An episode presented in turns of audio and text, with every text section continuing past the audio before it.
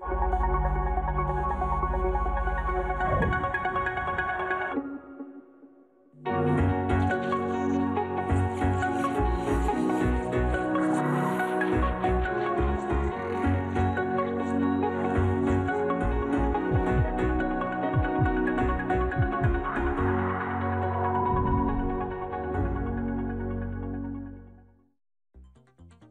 Los celos, lo mismo que la envidia, forman parte de las relaciones familiares. Entre hermanos hay luchas por ver quién de ellos tiene el afecto de la madre o el padre. Y con la envidia sucede algo similar, con la diferencia de que esta tiene que ver con el sentimiento de que carecemos de algo que la otra persona sí tiene. Por ejemplo, la inteligencia del hermano, la belleza de la hermana, la juventud de los hijos, etc.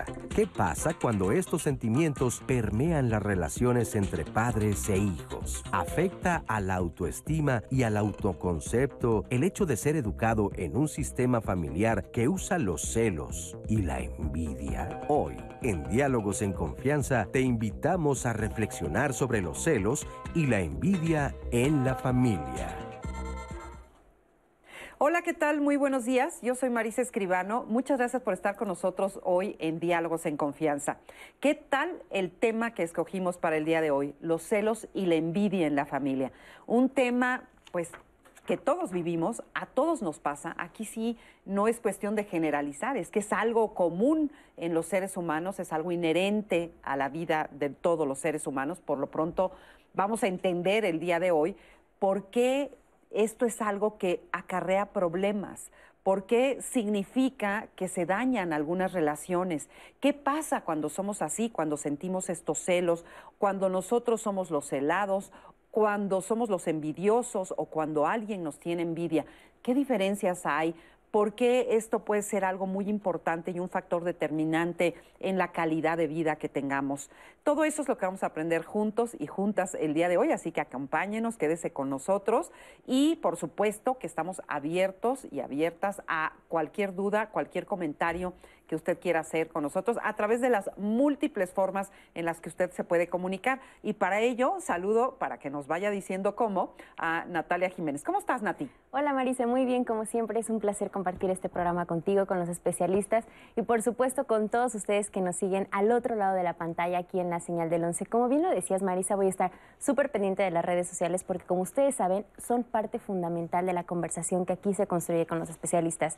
Y como bien lo decías, Marisa, la verdad es que es un tema sumamente interesante porque los celos y la envidia de repente pensamos que solo algunas personas lo son, pero bien lo decías, realmente es algo que todos los seres humanos sentimos. La diferencia pues podría ser cómo lo expresamos, cómo lo trabajamos y si ustedes se dan cuenta que en algún momento han sentido celos o envidia dentro de su seno familiar, bueno, pues aquí vamos a platicar sobre cómo trabajarlo y también las consecuencias que pueden tener en las dinámicas familiares. Así que ahí les va cómo nos pueden contactar. Recuerden que estamos en vivo en Facebook y en YouTube. Ahí ustedes pueden mandar sus preguntas y comentarios en tiempo real y yo los voy a estar viendo para compartirlo con los especialistas. Si lo prefieren, también nos pueden marcar y la línea telefónica es el 55 51 66 40 O si lo prefieren, también puede ser a través de Twitter o Instagram.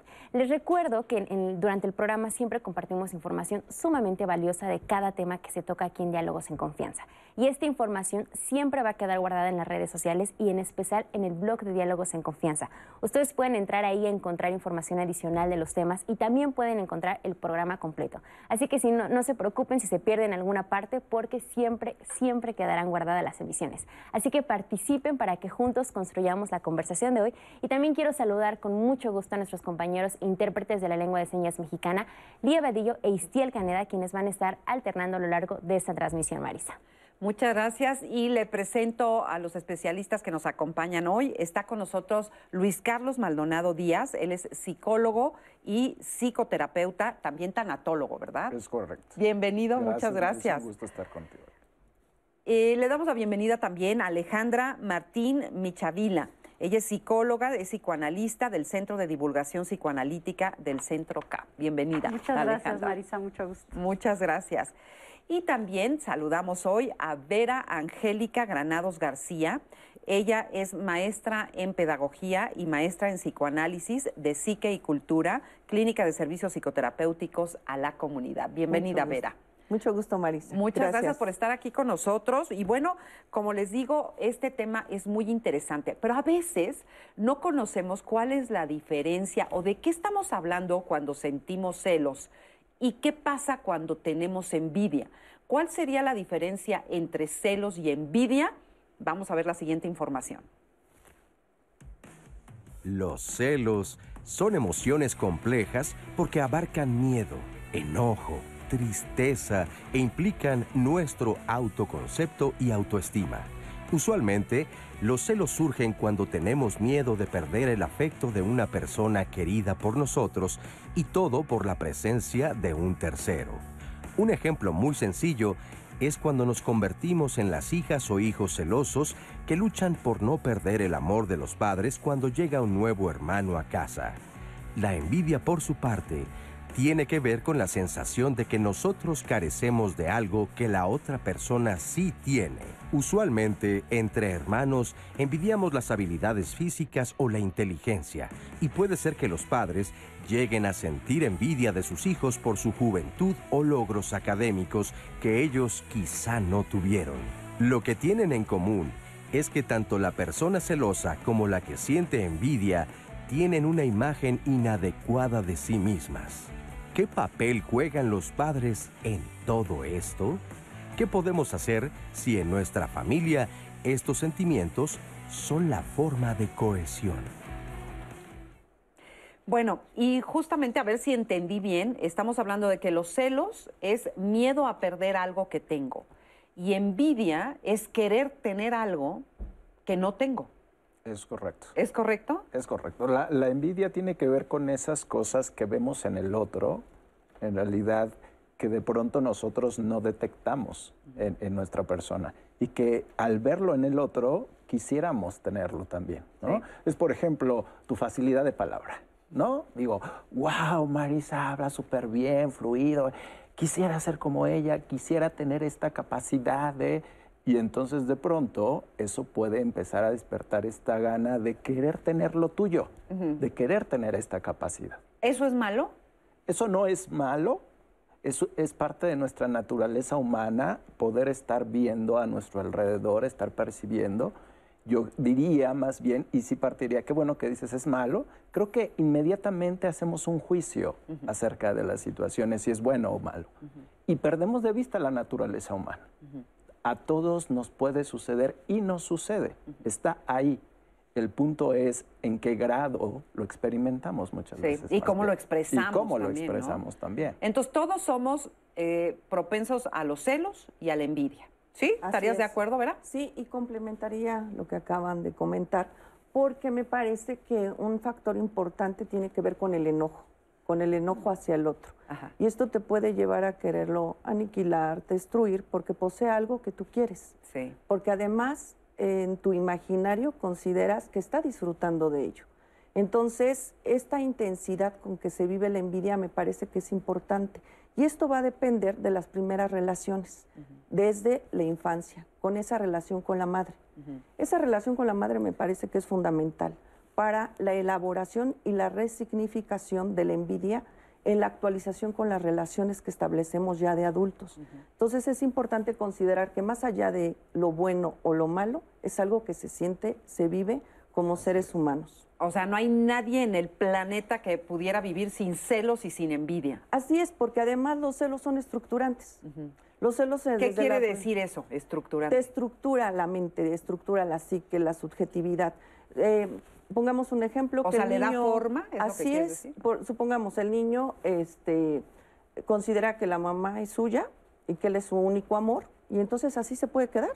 Sí. No, es necesario el otro, compartir el amor con el otro, porque a partir de ahí se va a permitir la socialización, la va a posibilitar. Entonces, si nos quedamos en el que la madre es el único amor del niño y el niño es el único amor de la madre, ahí ya hay, una dificultad. Porque por un tiempo así es, ¿no? Por un tiempo, efectivamente, pues el, todo el amor del niño es la madre y todo el amor de la madre es el niño mientras está lactando y todo eso. O sea, hay un periodo ahí que es evidente. Sí, pero yo ahí sí coincido mucho con lo que decía Vera. Creo que los celos se estructuran también porque frustran Y la frustración es como una vacuna, hay que dar pequeñas dosis ¿no? y el niño se tiene que empezar a frustrar para encontrar esa separación y ese hay un otro, hay un tercero O sea, que no soy, necesita dar- no soy el único único. en el mundo. No soy único.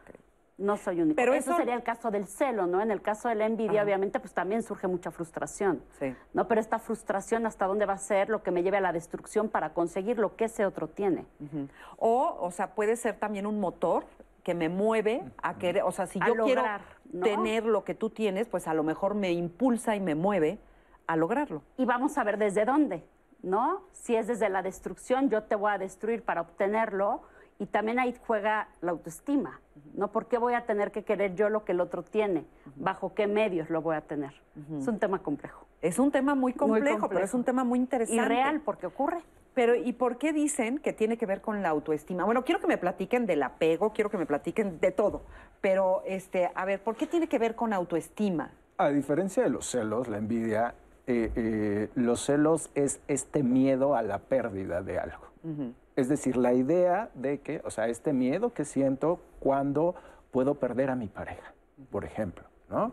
Eh, eh, o los celos de un hijo a que mi papá o a mi mamá quiera más a mi hermano que a mí. Que a mí. Y entonces es como este miedo a perder el cariño de alguien, por ejemplo, en el caso de los celos. En el caso de los celos siempre se maneja comúnmente una triada. En el caso de la envidia puede haber una, una, una es, es entre dos, porque es esta parte de estar viendo al otro. El pasto del vecino. Exacto, exacto, ¿no? Pero en el caso de los celos hay una triada en donde siempre hay alguien amenazante a algo que es mío y tengo miedo a perder. Sí. Esa es la diferencia, diría yo, una de las diferencias importantes en ello. Ahora, el asunto de la estima se juega de fondo porque es esta inseguridad que yo siento de justo esta, esta pérdida o de que el otro pueda tener más que yo. Y entonces eh, trastoca esa- ese punto de, de mi seguridad, de mi confianza en mí, de lo que poseo y de lo que soy capaz. O Y sea- entonces la estima ahí es en cuando entra en juego. Ok, o sea, una persona que se quiere, se acepta, se siente bien consigo misma, ¿es una persona que no tiene celos y que no siente envidia o no? No, a ver, A ver, no. explíquenme Sí, bien. sí No. lo, sí lo va a experimentar porque partimos que es parte de la naturaleza humana. Ok, o sea, Sí lo va a experimentar, sí va a ver, pero yo decía que la gradiente que ocupe en su vida va a ser lo que va a regular el asunto de la estima. ok. ¿Me ¿no? puedes poner un ejemplo? Haz de cuenta, pues no sé, o sea, ¿cómo saber qué es un celo sano? Si es que se puede hablar de celo sano, este, ¿qué es sentir celos de una manera natural, sana eh, y que no sea algo, por ejemplo, enfermizo? O sea, ¿cómo sería? Bueno, algo común es el caso de la pareja. A ver. ¿no? En la pareja, a, a veces yo puedo experimentar como hay un celito en que ya estás ocupando demasiado tiempo en los demás y entonces yo me estoy sintiendo desplazado. Es una, es una cosa real que puede ocurrir. Mi pareja puede estar muy ocupado en, la- en- en sus amistades, en su familia, y yo voy sintiéndome como quedándome de lado. Y entonces yo tengo el derecho y también la oportunidad de poderle decir a, a- a- a mi pareja, oye, yo me estoy quedando de lado, yo me estoy sintiendo así. Y no tiene que ver realmente con esta celotipia de pareja que puede llegar a escalar en otros aspectos o en otros eh, eh, ejemplos, sino tiene que ver con esta parte de, híjole, me estoy quedando a un lado, como que estoy perdiendo tu atención, estoy perdiendo tu interés hacia mí, eso estoy sintiendo. Esa es esta parte moderada, digamos, de los celos. Y una parte ya patológica incluso que puede llegar a pasar es estos celos persecutorios, delirantes, en donde yo empiezo a vigilar a la otra persona, empiezo a ser eh, súper obsesivo, a sospechar, ¿no? Esta parte delirante que se echa a andar y que empiezo vigilante siempre. Esa es como la gran diferencia entre Ok. esos. Y, Marisa por ejemplo, en- ajá. Ay, perdón, perdón. No, es no, que dime. fíjate que ahorita que pediste un ejemplo, en redes nos llegó el de una mamá. Ahí, a ver, ¿qué nos podrían decir? Sí. Ella dice, también existen los celos hacia las mamás. Mi hija, por ejemplo, se molesta mucho cuando su papá me abraza. Ah, fíjate, o sea, de hijos a padres, de padres a hijos también, o sea, va en todos los sentidos, ¿no? Así es. Este me parece un muy buen ejemplo, un muy buen caso. Eh, porque también los celos tienen que ver con las cuestiones que van más allá de lo erótico o de lo este, simplemente mm, como amo al otro. ¿Por qué puede sentir celos la hija de que la pareja la abrace? Porque la hija está vinculada con el padre, porque ama a su padre y siente que le roba la atención de este, la madre sobre ella. Entonces, en ese sentido, me parece importante considerar que en la, en la dimensión de los celos, estos son afectos que tienen que ver con deseos, con el deseo del otro. Y por eso es parte de lo humano. Quiero la atención de esa persona, quiero que me ame, quiero ser su objeto de amor y también quiero que él sea mi objeto de amor. Aquí la dificultad es, y que se puede presentar como una diferencia, es con esta celotipia, cuando llega a cuestiones mucho más intensificadas, pero hay otro elemento ahí con los padres y los hijos, también puede ser a la inversa, donde la hija puede sentir celos tanto de la madre como del padre. en este sentido, entonces, ¿cómo o de qué manera, eh, como madre, porque es el caso de la mamá, ¿Cómo puedo elaborarlo? Hablándolo. Me parece que hay que darle lugar. Porque llegar a un punto donde se dice, bueno, esto es bueno o esto es malo, te obtura, te cierra, no te permite dialogar sobre aquello que se está sintiendo. Entonces, eso es en primer lugar, ¿no? Poderlo abrir, poderlo hablar con la hija, poderlo expresar lo que está sintiendo la madre. También la otra parte es no se sabe, igual la hija se enoja por otros motivos, porque también está el imaginario, donde yo imagino que el otro está sintiendo esto o aquello. Y entonces me quedo ahí imaginando cuestiones que no escuché si es así, si me lo confirman o si es lo contrario. Entonces me parece que ahí la gran eh, posibilidad que tenemos como humanos es darle eh, la palabra, abrir el diálogo, a la escucha, algunos elementos donde el otro también puede decir lo que está sintiendo. ¿Qué tiene que ver el apego, por ejemplo? De, el apego en las relaciones. ¿Qué es, qué es, ¿De qué hablamos cuando hablamos de apego? Mucho, mira, a mí me gusta, el apego pues es desde el momento del embarazo, ¿no? Cuando el bebé nace, ¿qué tan seguro se está dando ese apego? A mí me gusta hablar no de madre y padre, sino de función materna y función paterna, ¿no? Que la puede ejercer el tío, este, la abuela, el abuelo, ¿no? Afortunadamente tenemos muchos rescatadores, ¿no? Afortunadamente. Esta función materno-paterna, ¿qué papel están jugando en el niño y cómo el niño lo está introyectando? ¿no? ¿Qué tanto el niño se va a sentir seguro si mamá se va, pero sé que voy a regresar? Ojo, el niño no tiene esta, ¿no? El, tiempo no lo capta como lo capta un adulto o un niño más grande. Claro. ¿no? Siente el abandono. Ahí está el trauma, por ejemplo, del primer día de, que lo dejas en la escuela. Sí, ¿no? que es terrible. Es terrible. Para la mamá y para el niño. Para el niño también, sí, claro. porque no dicen, ¿regresarán por mí o ya me dejaron aquí para siempre? Exactamente. ¿No? ¿No? Entonces se genera esta angustia.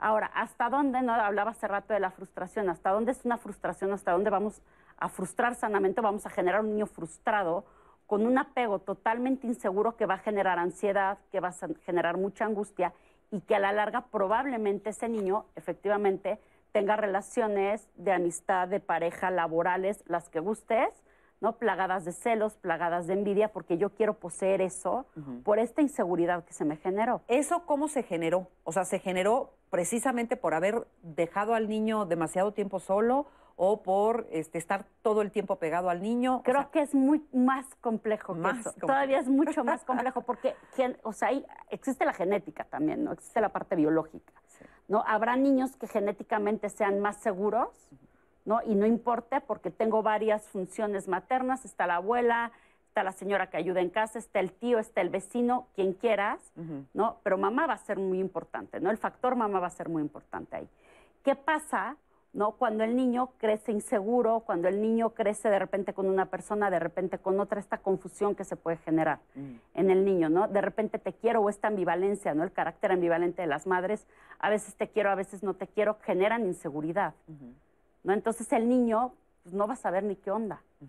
O sea que también depende del, del no sé si es carácter, temperamento del niño. Temperamento. Temperamento. Temperamento, sí. Va a depender mucho del temperamento, el ambiente que se genera en casa, la salud mental de los padres, ¿no? De, estas figuras del cuidado. Y entonces desde ahí, desde esto que estás diciendo, ¿es algo que se puede eh, manejar, se puede evitar o no se puede? ¿Cómo, cómo es esto? Mira, yo eh, veo que más bien puede eh, hacerse intervenciones yo digo, remediales siempre ante lo primero que siempre incidimos, ¿no? Y hablamos de esta parte de, ser padres. O sea, por ejemplo, el estilo de crianza, eh, se involucran muchas cosas, pero el estilo de crianza tiene que ver con esta parte del apego que ahorita estaban comentando, sí. ¿no? A partir de ahí, bueno, desarrolla ciertos mecanismos y ciertas eh, dinámicas de relación en esta parte con, con los niños nosotros vamos creciendo y a partir de ahí es que nosotros vamos desarrollando apegos seguros o inseguros o de otros tipos. A partir de ello, entonces, nosotros eh, nos tenemos que dar a la tarea de saber cómo nos estamos viviendo. Por ejemplo, con los padres a los hijos, ¿qué lugar les estamos dando a los hijos? Eh, eh, desde la parte del enfoque sistémico, por ejemplo, hablamos siempre de las jerarquías y de los espacios y los lugares dentro del sistema.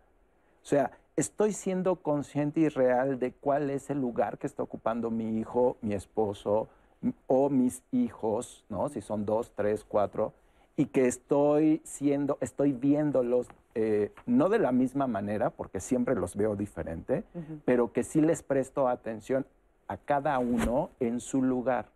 Creo que una gran, una gran conflictiva que se da en esta parte de los celos y la envidia es cuando nos sentimos fuera de nuestro lugar o que el otro no nos está viendo en nuestro lugar. Y ahí es cuando se empieza un caos familiar, por ejemplo, entre padres, hijos, entre hermanos, entre hijas y madres, etcétera, etcétera, ¿no? Ahí empieza un gran caos. Entonces, habrá que empezar a poner orden, digo yo, ¿no? Habrá que empezar a poner orden y empezar a dimensionar cuál es nuestro espacio y nuestro lugar en la vida. Exacto. Porque a partir de ahí podemos empezar a, tocar piso y entonces empezar a ver cómo estoy haciendo mis relaciones. Así es. Vamos a ver un testimonio que nos sirve de ejemplo para entender qué sucede con los celos y con la envidia. Veamos.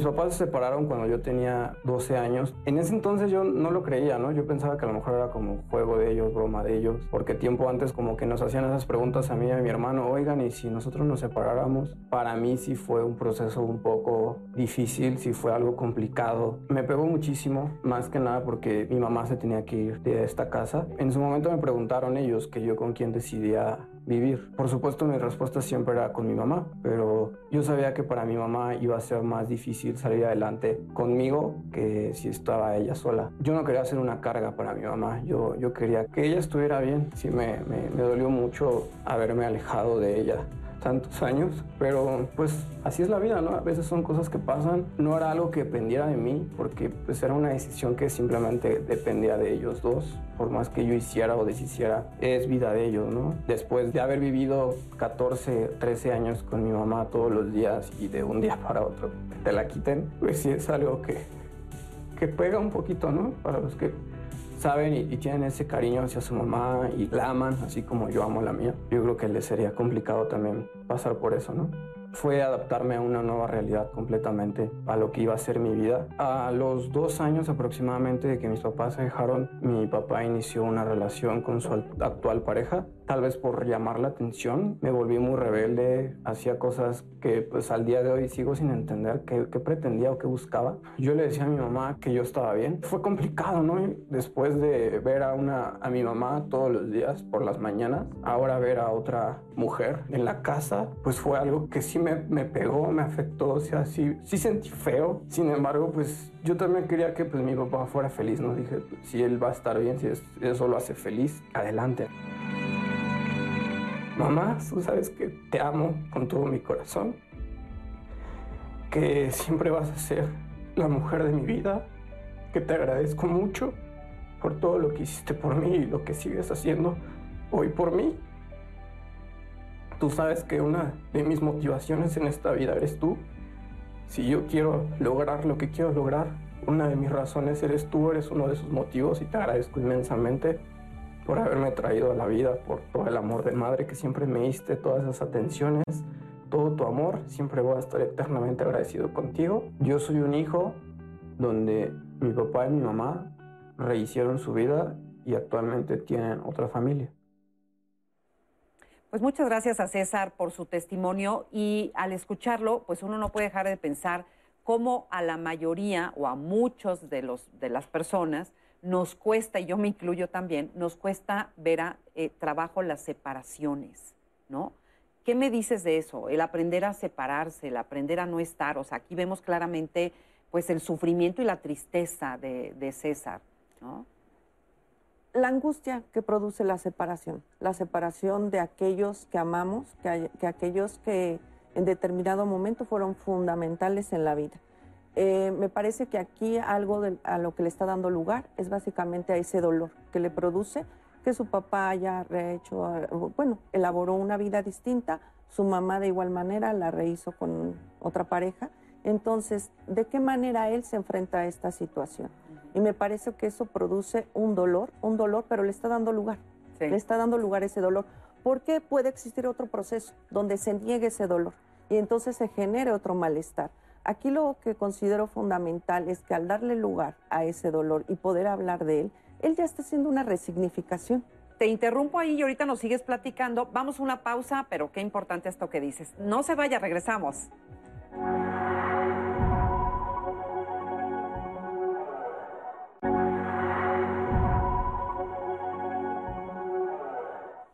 Y continuamos aquí en Diálogos en Confianza y los invito a que mañana en nuestros temas de saber vivir no se pierdan el programa. El tema va a ser recuperar las ganas de vivir. ¿Te sientes desanimado, triste o cada vez que te levantas en la mañana ya no sientes motivación? Muchas veces perdemos las ganas de vivir por múltiples situaciones, por la pérdida de un ser querido, por la pérdida de un trabajo o por alguna situación traumática como la pérdida de la salud, por ejemplo. Esta sensación es muy, muy agobiante y de repente puede ser sumamente desgastante porque ya no sentimos ninguna motivación para despertarnos por la mañana y hacer nuestras actividades. Si tú te sientes así o conoces a alguien que esté experimentando esta situación, no se pierdan el programa mañana porque se va a hablar sobre esto y por supuesto, como siempre, daremos muchas herramientas y consejos para recuperar las ganas de vivir mañana aquí en Diálogos en Confianza. Y continuando con nuestro tema de hoy, Marisa, hay muchos comentarios en redes sociales, se los quiero compartir. Nos dice Julio Ayola. Buenos días, como siempre, excelente programa. En mi opinión, los celos, por ejemplo, entre hermanos, inconscientemente lo generan los papás en su trato. Nos llega el testimonio de una mujer que nos dice, mi hermana es muy consentida. A mí ni me hacen caso. Si saca malas notas en la escuela, la felicitan. Y si yo saco malas notas, me regañan. ¿Qué puedo hacer con esta situación? Mi hermana tiene hidrocefalia, pero ella no tiene un problema muy severo. Y desde niñas nos han separado porque dicen que yo la vaya a lastimar o algo. Y no es porque yo quiera tenerle celos, pero es algo que siento. Y nos dice, bueno, espero que entiendan mi situación. Alejandro Carraza nos dice, los celos son parte de la humanidad. A veces creemos que por tenerlos está mal, sin embargo son parte de nuestro desarrollo social y como cualquier emoción, si lo modulamos, podemos sacar ventaja de eso. Y nos dice él, un ejemplo es la envidia de la buena. También nos, nos dice Salvador Salgado, él quiere que le digamos, o sea, retomaba el comentario que se hizo sobre la envidia, que es algo natural en el ser humano. Y él decía, bueno, entonces, ¿es bueno o es malo sentirlo? Y les quiero decir que en el próximo bloque, Marisa, recuerden que estamos muy activos en redes sociales y en Twitter vamos a lanzar una encuesta. Van a haber dos preguntas. La primera que les vamos a hacer es la siguiente. ¿Un padre puede llegar a sentir envidia de su hijo? ¿Por qué? Y las opciones van a ser juventud, o bien por desarrollo de vida, estudios, etc. Y la otra pregunta que vamos a hacerles, ¿un hijo puede llegar a sentir envidia de sus papás? ¿Por qué? A, por logros, B, por desarrollo económico o C, de su nueva familia. Vayan a Twitter porque ahí va a estar la encuesta y en el próximo bloque vamos a compartir los resultados. Así que vayan y, voten, Marisa. Claro, muy interesante, muy interesante. Hay que, hay que votar para ver qué están pensando y cómo lo viven. Sí, exacto. y cómo se vive desde el padre al hijo y cómo se vive desde el hijo al padre, y ida y vuelta, pues, ida y vuelta, es a lo que me refería. Bueno, nos quedamos pendientes contigo, Vera. Estabas hablando de la importancia de resignificar las relaciones. ¿Qué quiere decir eso? O sea, estábamos viendo el testimonio que se siente dolido de haber tenido que separarse de la madre ante el divorcio o separación de sus padres, ¿no? Y esto es algo muy frecuente. ¿Qué quiere decir resignificar las relaciones? Las reelaboras para darles un lugar distinto, donde a través de la palabra puedas ir comprendiendo lo que te sucede y de esa manera comprender al otro. Le das lugar a ese otro donde también tiene la posibilidad de amar, donde tiene la, la posibilidad de hacer otras, otros proyectos de vida. Porque me parece que cuando nos quedamos en el lugar del el juicio entre lo bueno y lo malo, de acuerdo al comentario que hace un momento nos hacían, eh, es dejarlo precisamente en un cierre, más que preguntarnos, más que reflexionar, más que analizarlos. Y en ese sentido, entonces, poder, algo que este, la doctora Quiroga siempre dice, abrazar las emociones. Y abrazar las emociones no solo son aquellas que tienen que ver con la felicidad, lo bonito, el amor, sino también tiene que ver con los celos que puedo sentir, con la envidia que puedo sentir. Y en ese sentido, cuando le das lugar a esto que estás sintiendo, me parece que ya es un paso, un paso hacia el reconocimiento y esa resignificación o reelaboración de lo que me sucede en función de lo que siento por el otro o de lo que está produciéndome eso que está haciendo el otro. Ahorita me surgió otro término que me parece que también aparece cuando hay celos, que es también a veces el egoísmo, ¿no? Sí, fíjate, y, retomando un poquito, ahorita vamos con lo del egoísmo, ¿no? Lo que decía ahorita Vera, que nos compartía, es muy importante en este testimonio, ¿no? Hablar de duelo, ¿no? El duelo de la pérdida, pues no real de los padres quizás, pero sí de la idea del matrimonio, de la idea de la familia, ¿no? Luis Carlos hace rato decía algo que me parece muy acertado, ¿no? Dentro del sistema familiar, cada miembro de la familia va a tener un rol, un papel. Cuando las familias se desintegran por un divorcio, entonces, ¿dónde quedo yo? Vivimos otro duelo y vamos sumando duelos, ¿no? Y hay una readaptación, ¿no? Que nos coloca en un lugar muy complicado. Mi mamá vuelve a ser una familia, mi papá vuelve a ser una familia, entonces, ¿dónde quedo yo? ¿no? Entonces, obviamente hay que resignificarme nuevamente desde qué papel estoy jugando en esta nueva familia. Y es que nadie, nadie nos enseña que a lo largo de la vida vamos a tener que resignificarnos a cada rato. Y que vivimos múltiples duelos constantes. Sí, totalmente. Siempre. Quisiera retomar esto del egoísmo que preguntabas con la participación del, del testimonio. Por ejemplo, esta parte de la rivalidad fraterna lo digo así, ¿no? Esta parte en donde siempre hay esta disputa entre hermanos, o puede haber, no siempre, pero puede haber la disputa entre hermanos eh, por algo que está sucediendo. ¿Qué es lo que crea la rivalidad fraterna? Yo siempre digo que es los padres. O sea, el ejercicio de la paternidad en, en los hijos es lo que hace que surja la rivalidad fraterna. Voy, empiezo Fomentando la competencia, por es correcto, es correcto. Entonces, eh, ¿qué pasa cuando dos hermanas, dice, ella saca buenas calificaciones y la felicitan? Yo saco buenas calificaciones o, malas calificaciones y me regañan, o ella saca malas notas y la dejan como, qué bueno, te esforzaste, está bien, también la felicitan. Es decir, hay una serie de variantes que pueden suceder. Y la mirada que los padres ponen en los hijos y en la relación que elaboran, esto de la, ¿no? con cada uno de los hijos, es lo que hace que entre los iguales, que son los hermanos, ¿no? empiece a surgir una fricción. Finalmente hay una figura de autoridad por encima, jerárquica. Y entonces entre los iguales empiezan a competir y empiezan a suceder egoísmos y a surgir egoísmos. ¿Por qué a ella le dan más? ¿Por qué a ella la tratan eh, eh, mejor? ¿Por qué a mí yo empiezo a tener una sensación de no ser querida o, no, o amada como mi igual? Y entonces empieza a fomentarse esta rivalidad fraterna. Por supuesto que el egoísmo aquí surge y, el, y surge como un elemento justo a partir de esta rivalidad o de esta competencia. Sí.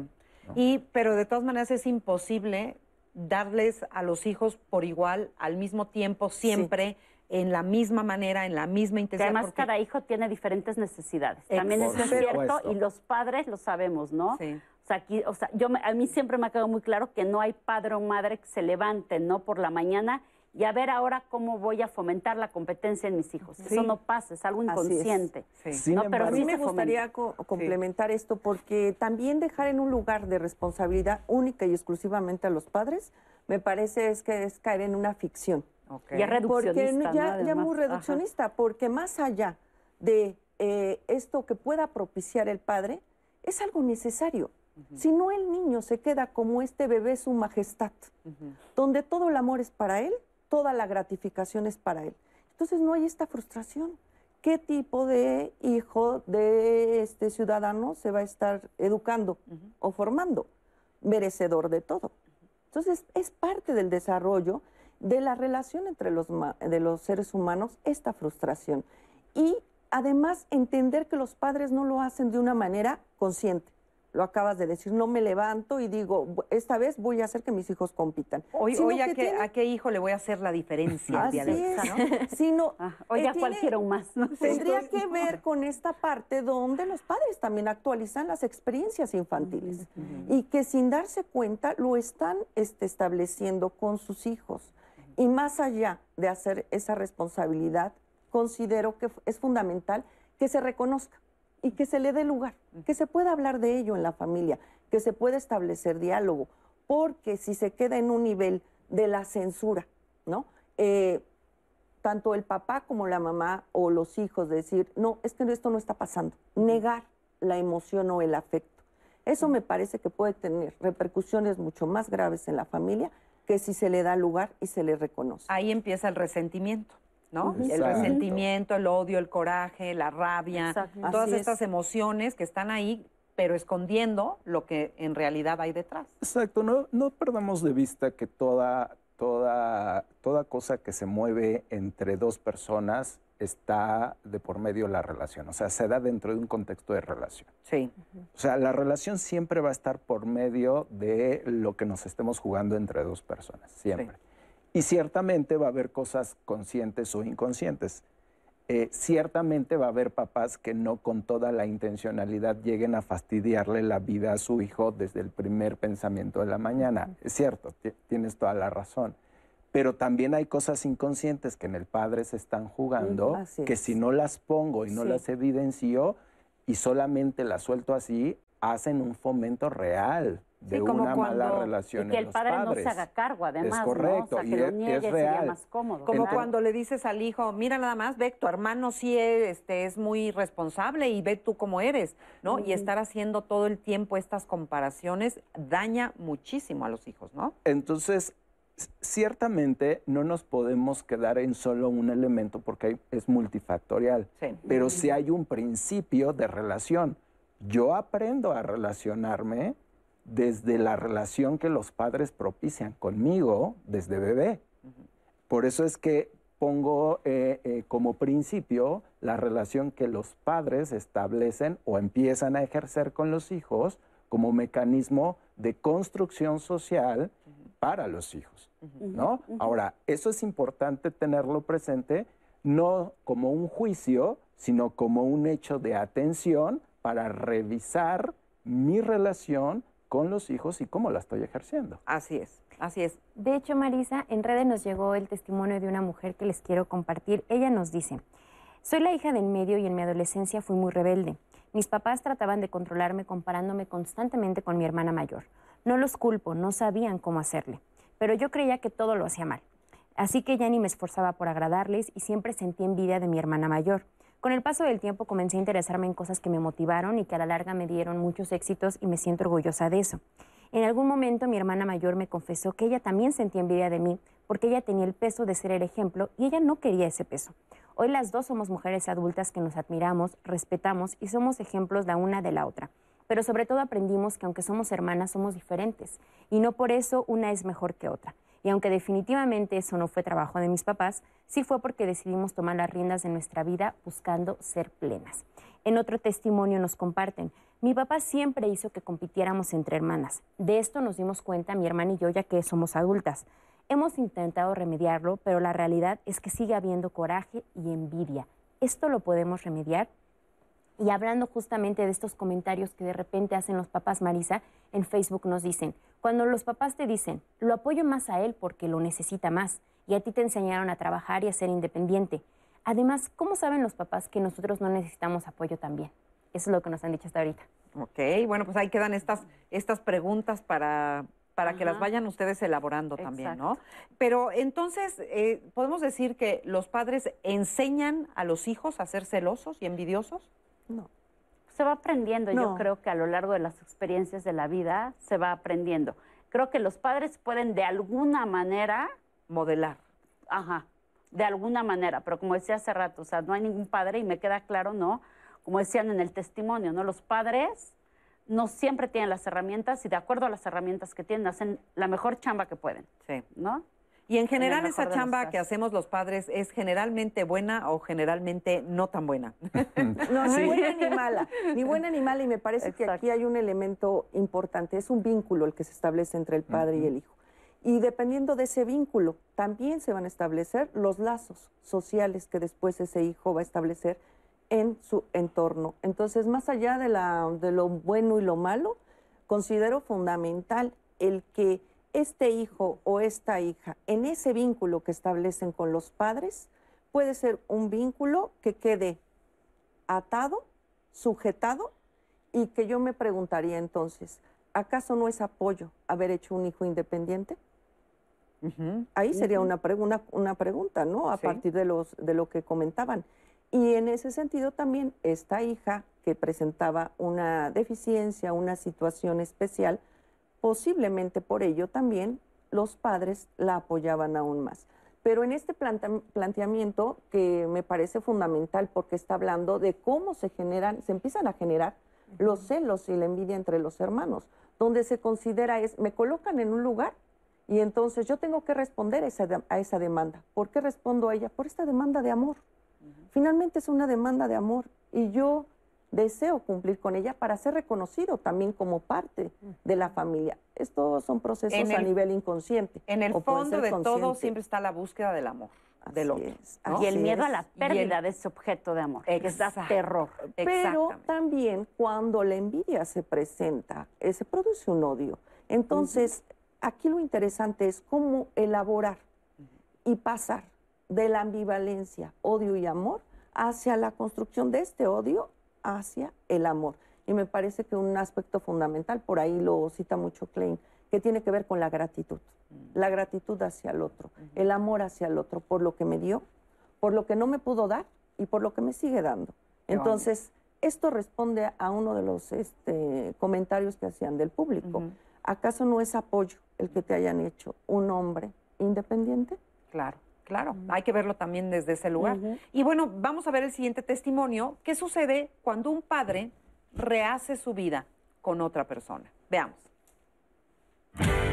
Después de siete años de noviazgo, me casé con mi primera pareja. Tenemos dos maravillosos hijos. Y bueno, por azares del destino, la falta de comunicación, la falta de llegar a acuerdos, eh, nos separamos. Cuando yo me separo, mi hijo, el mayor, tenía 15 años y César tenía 13 años. Entonces sí fue una edad muy difícil porque pues están en la adolescencia. De hecho, César competía, fue atleta de alto rendimiento eh, que entrenaba en el Comité Olímpico Mexicano. Él baja su rendimiento deportivo, reprueba el año, de hecho, y Ricardo este, reprueba cinco materias, cosa que él siempre había sido muy aplicado a la escuela. Y el subdirector es el que me hace ver que obviamente es una manera de llamar la atención de ambos para estar presentes, ¿no? Sí fue algo muy doloroso, sobre todo porque yo me sentía muy culpable, ¿no? De haber roto con ese esquema que tenían de la familia, esa unión familiar. Después de dos años ya retomo, rehago mi vida con eh, Anita, que es mi actual pareja. Posteriormente la conocen mis hijos. Pues, al principio no muy de acuerdo porque pues siempre obviamente se iban a preferir a su mamá. Ella vivía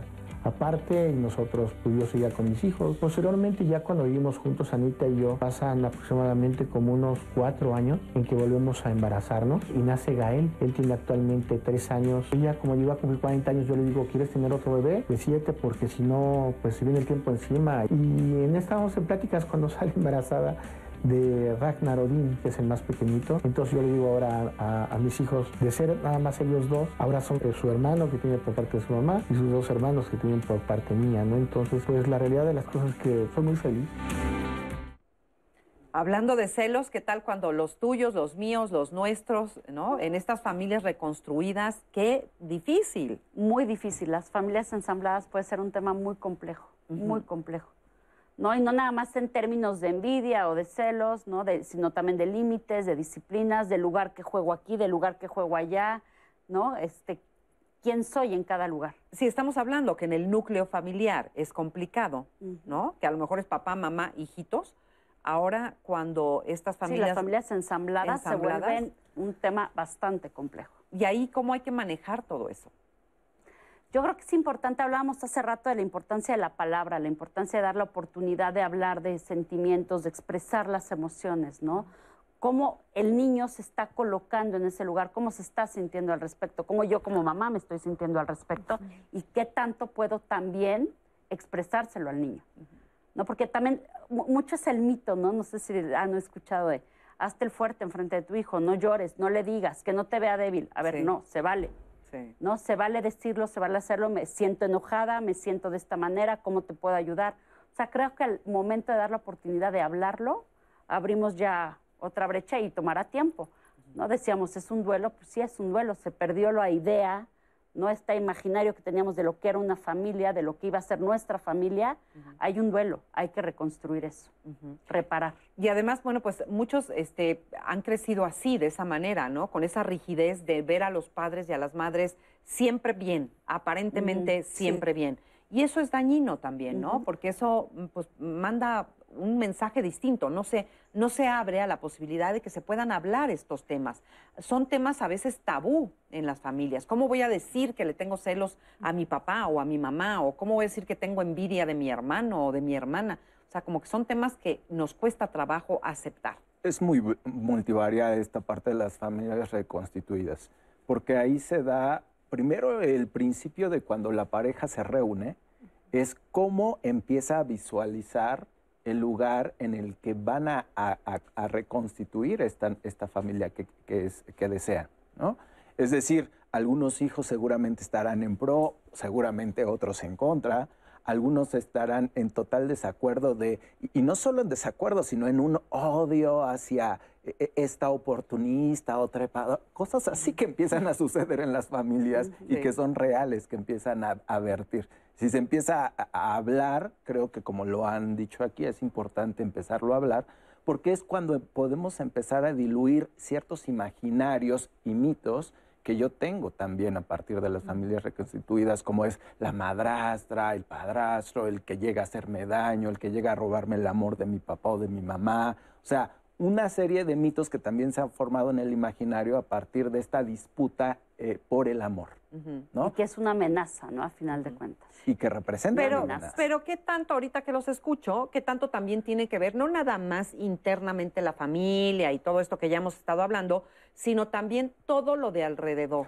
la sociedad en su conjunto, los medios de comunicación, el contenido de, de- de las cosas que se ven, porque pues ahorita estaba pensando, ahorita que te estaba oyendo hablar de me robaste el amor de mi mamá, me estaba imaginando una telenovela. Sí, de, de hecho hacia allá iba. Esa, esta parte social y cultural y de aprendizaje que hemos tenido en el que nos desarrollamos también, que nos habla de que nadie nos puede tocar lo nuestro, de que nadie puede... Y entonces, ojo, porque aquí hay una línea también, yo siempre me gusta marcar una línea delgada que hay entre esto, este asunto de los celos o, o la envidia y los juegos de poder.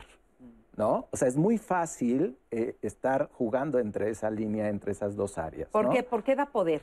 ¿Cómo da poder? a ver, sentir que yo soy la consentida de mi papá, en el caso de una, una adolescente, y llega alguien a acercarse a mi papá a reconstituir una pareja, siempre es como "Ah", este asunto entre que el, el celo natural por el amor de mi papá, pero también me puedo pasar, ¿no? Tra- escalo o puedo escalar fácilmente, de hecho, a, a un asunto de poder, ¿no? De no, y estoy hablando ya de personas adultas, por ejemplo, una mujer de 40 años que su papá de 60 años quiere co- reconstituir su relación. Entonces, ¿cómo crees que va a llegar a disponer de la casa o de las pertenencias o etcétera, etcétera, etcétera?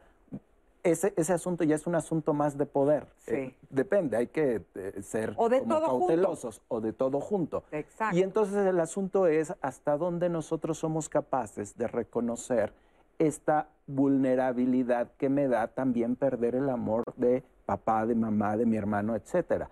Tú decías o preguntabas cómo es que entre parejas de pronto o, o en la relación se daba este asunto de de competencia, o sea, que se va dando de competencia y que y, entonces entre los hijos y los padres puede haber competencia, entre las hijas y las madres puede haber competencia, etcétera. Esto está muy permeado por el ámbito de las películas, lo social, etcétera, que se va amalgamando una idea de tengo que defender lo mío y nadie se puede meter en mi terreno. Por eso esta idea de la frustración desde niños es importante dosificarla porque no siempre voy a obtener todo y como decían por aquí, no, no voy a ser la reina y ni el rey del universo. Siempre tengo que estar en esta mediación con el otro, ¿no? Y entonces ahí es en donde yo me voy flexibilizando en la relación que mis padres me van enseñando de cómo flexibilizarme en eso. Ahora, estamos hablando de una generalidad que sucede. También tengo que decir que hay padres que patológicamente no están muy bien y que sí propician malas relaciones entre los hijos. Y eso también es real. O sea, no me voy a quedar en el buen padre que no supo cómo hacerlo bien. No eso nada más pasa. es telenovela. Eso pasa, pero también pasa que pasamos a lo mejor a otros terrenos en donde los padres ya tienen otro tipo de complicaciones de salud mental o emocional y que sí hacen intencionalmente muchas cosas que dañan a hijos y que ahí a, esta pregunta, ¿no? De, eh, entonces, ¿soy responsable porque creé, eh, ayudé a crear un ser independiente? No, o sea, no, no se queda como en la... Evidentemente no. Pero ¿No qué? ¿No qué? O sea, no soy, o sea, no soy culpable. Ah. Lo que quiero decir es, o a lo que voy, es el, la persona tuvo que hacer independiente porque su padre lo maltrataba, porque su madre lo despreciaba, porque y tuvo que salir adelante con sus medios. ¿Quién sabe? O quién no, sabe. tengo casos reales, ¿no? No, digo y sí, hablo porque de eso. en este, también en esto hay que ser muy específico, es que es caso a caso. Sí, claro. Y en este caso a Por caso me parece que algo es sí hay una cuestión patológica, enferma, que tiene efectos en los hijos y en las hijas definitivamente.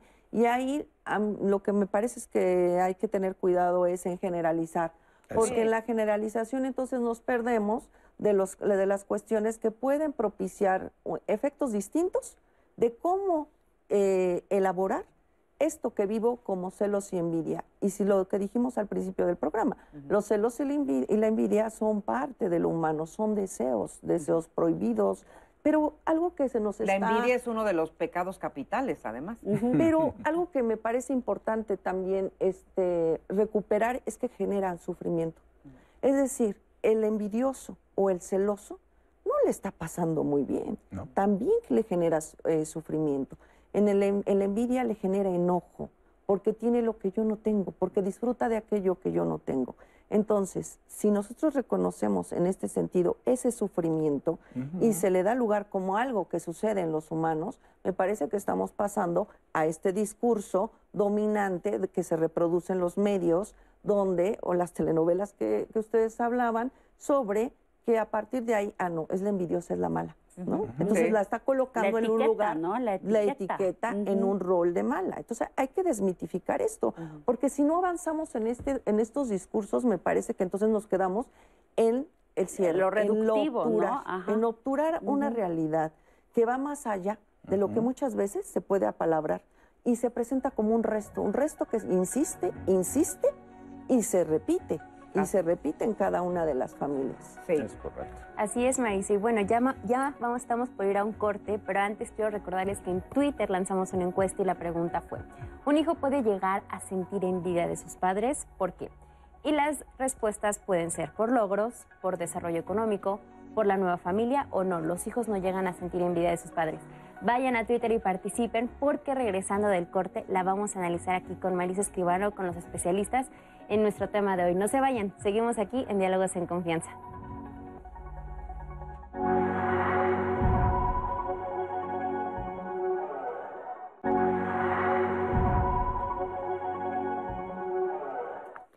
Y estamos de regreso aquí en Diálogos en Confianza y los invito a que el próximo martes no se pierdan nuestra emisión porque vamos a hablar sobre prevenir y denunciar la violencia sexual contra niños y niñas.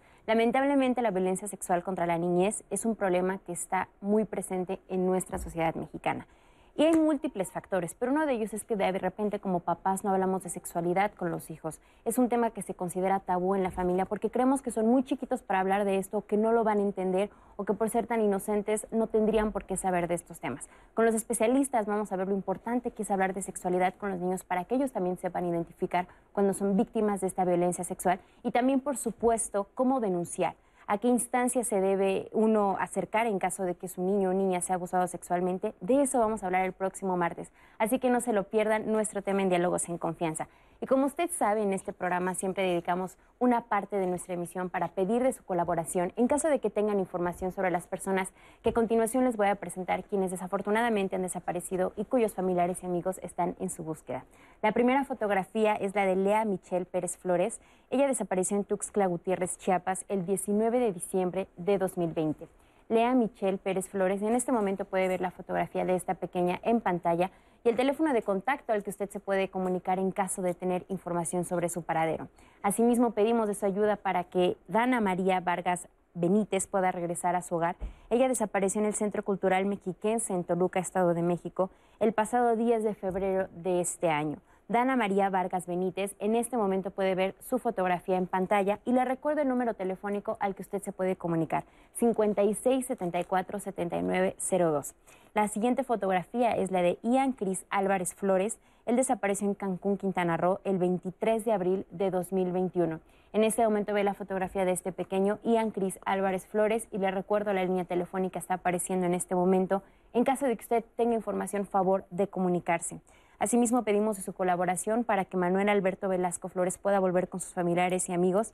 Él desapareció en la colonia Ampliación Las Águilas, en la alcaldía Álvaro Obregón, en la Ciudad de México, el 4 de febrero de 2021.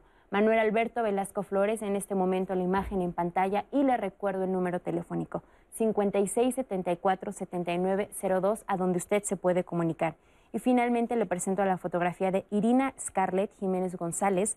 Ella desapareció en la colonia San Pedro Jalpa, en la alcaldía Azcapotzalco, aquí en la Ciudad de México, el 28 de junio de 2021. Irina Scarlett Jiménez González en este momento ve la fotografía de esta pequeña en pantalla y el número telefónico 56 74 7902. Y como siempre le agradecemos mucho de su colaboración. En caso de tener información, que se comunique, por favor. Y continuando con nuestro tema de hoy, Lanzamos una encuesta en Twitter, Marisa, y la pregunta fue si un hijo puede llegar a sentir envidia de su papá y por qué. Y bueno, en este momento va a aparecer en pantalla las respuestas que obtuvimos. Las diferentes opciones fueron si, eh, bueno, obviamente la que creemos que no, porque no, eso no puede pasar, por logros, por desarrollo económico y por una nueva familia, que platicábamos en el bloque pasado. Y como podemos ver, justamente es la razón por la que un hijo puede llegar a sentir más envidia de sus papás.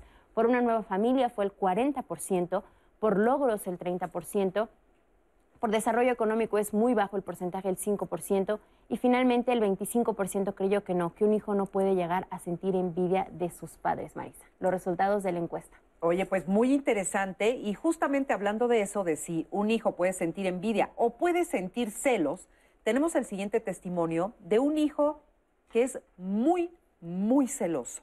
Vamos a ver qué sucedió ahí. Me casé hace 12 años y tengo un hijo de 11 años. Me divorcié más o menos hace 3 años, pues ya es un tema sensible, digamos, ¿no? Eh, mi esposo, mi ex esposo, perdón, es una persona extremadamente infiel y, la y por la que decidí separarme y divorciarme fue porque se metió con una amiga mía.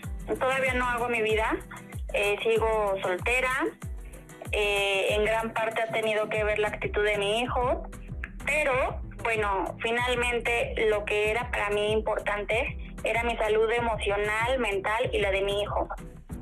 Pues sí, efectivamente tengo muchos amigos, amigos que conocen a Frankie desde bebé, amigos hombres también les hace groserías, les cierra la puerta en la cara, eh, les hace alguna seña obscena. Bueno, pues al principio yo le empezaba a explicar a, mi hijo, ¿no?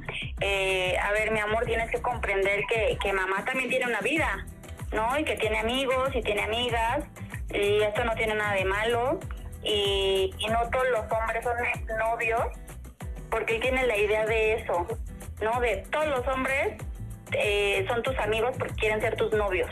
Sí, sí lo entiende, pero vuelve a reaccionar. O sea, pasa y pasa y pasa y pasa llegamos al momento, él ya había tomado terapia y tuvimos que retomar la terapia, pero enfocándonos a este tema, al tema de yo no quiero que nunca tengas novio, yo no quiero que nadie te venga a ver y que obviamente pues eran de cierta forma hereda, heredadas, perdón, de su papá, porque su papá era exactamente igual, o sea, la persona más insegura y celosa del mundo. Si le presento amigos, cuando él, yo empezaba a notar que se ponía eh, grosero, pues dejé de hacerlo, dejé de hacerlo totalmente.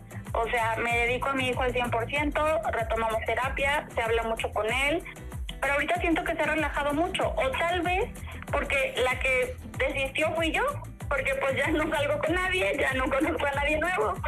Tal vez por eso se ha calmado, pero la realidad es que sí, o sea, era una cosa total en que si yo estaba hablando por teléfono en mi recámara, él venía y se acostaba al lado de mí para estar escuchando qué estaba hablando. Pues que es muy difícil. La verdad es muy difícil. A veces me siento eh, muy, muy bajoneada porque pues yo no decidí esto, ¿no? Definitivamente yo no decidí casarme para divorciarme. Yo no decidí que mi hijo tuviera todas estas inseguridades y que aparte las viva por mí, porque pues yo nunca le he mostrado lo contrario. Yo siempre fui una persona súper, súper entregada a mi matrimonio, a mi hijo y no tenía ojos para nada más.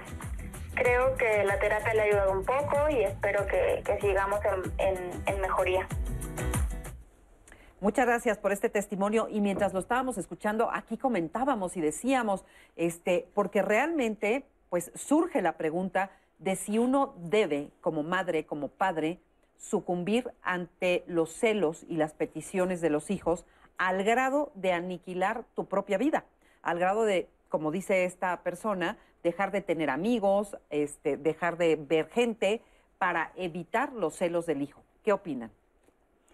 Pues Ahora lo que comentábamos, ¿eh? es que lo que comentábamos, ¿no? O sea, el hijo manda, ¿no? Ahí mandó el niño, ganó la demanda del niño, ¿no? Entonces, la mamá no tiene derecho a hacer una vida, ¿no? La mamá no tiene derecho a tener amigos porque a interpretación de su hijo, pues todos van a querer ser sus novios, cuando no. Y si sí, pues tampoco es problema del ¿Y hijo, para qué si ahí está él? ¿Cómo andas buscando mamá este, tener si estoy yo aquí, ¿qué necesidad tienes de buscar afuera, no? Se coloca en el lugar de esta Y ella lo está permitiendo. Y además ella cede.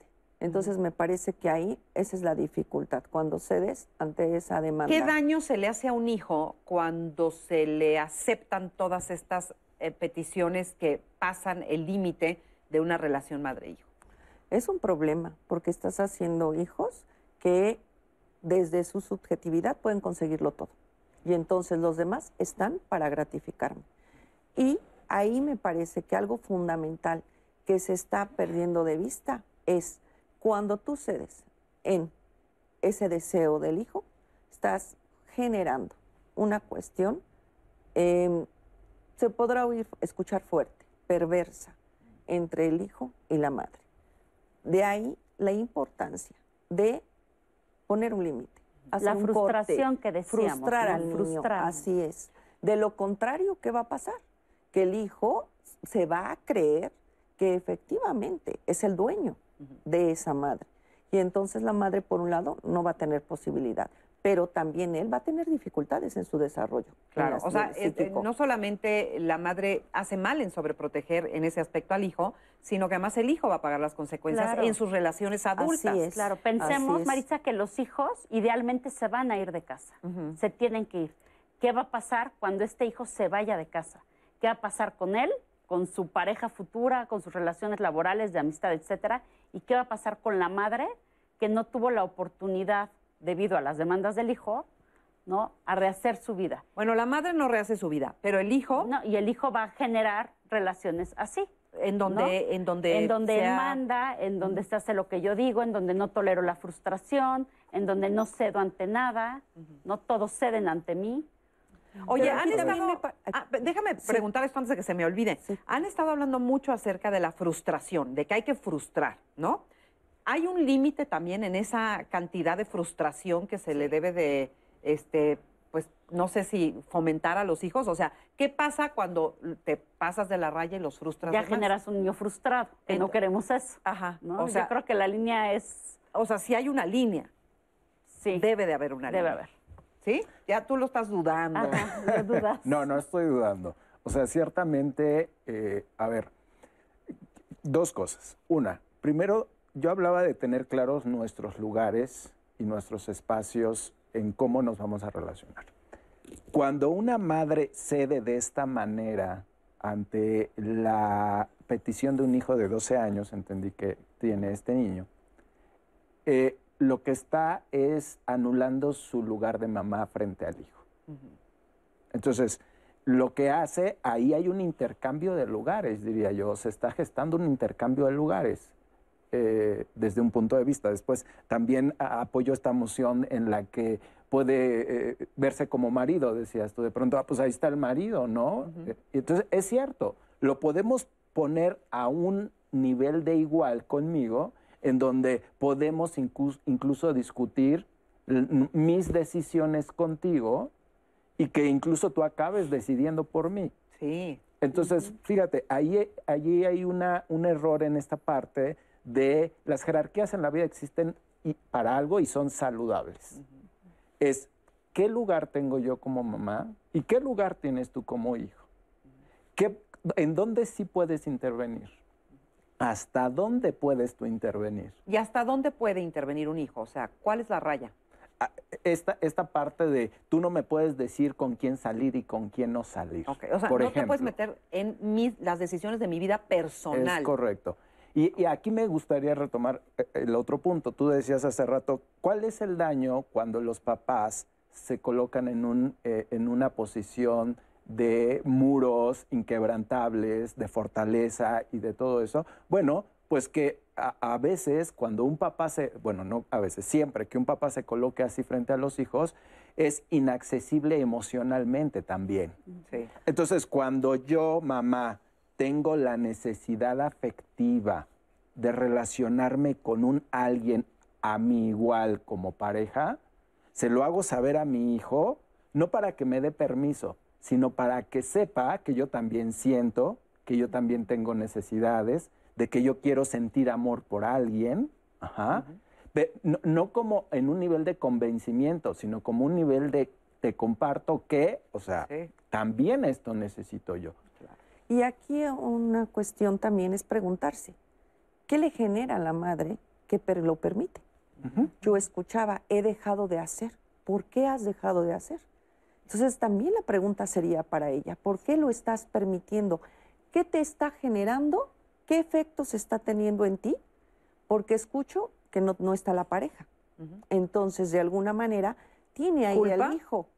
Eh, puede ser culpa, pero también puede tener unos tintes distintos. Sí, la que ganancia tendrían que ver debe con- estar ahí. Sí, ¿no? que tienen que ver más bien con ella como mujer y con un hijo. ¿Y dónde está la pareja? ¿Qué gratificación o qué, qué estoy obteniendo si- de manera inconsciente como satisfacción de que mi hijo me diga no hables, no llames? Eh, por ahí puede haber estar pasando algo. Por eso la pregunta para ella sería, ¿qué está sucediendo? ¿Qué le estás permitiendo? ¿Qué te está produciendo a nivel subjetivo? Muy bien. Eh, eh, eh, eh, quiero retomar, perdón, esto, porque aquí hay algo que sucede cuando dicen, hay un decir de, es que si no hay tantitos celos, entonces como que no, No me quiere. quiere. Ajá. Ajá.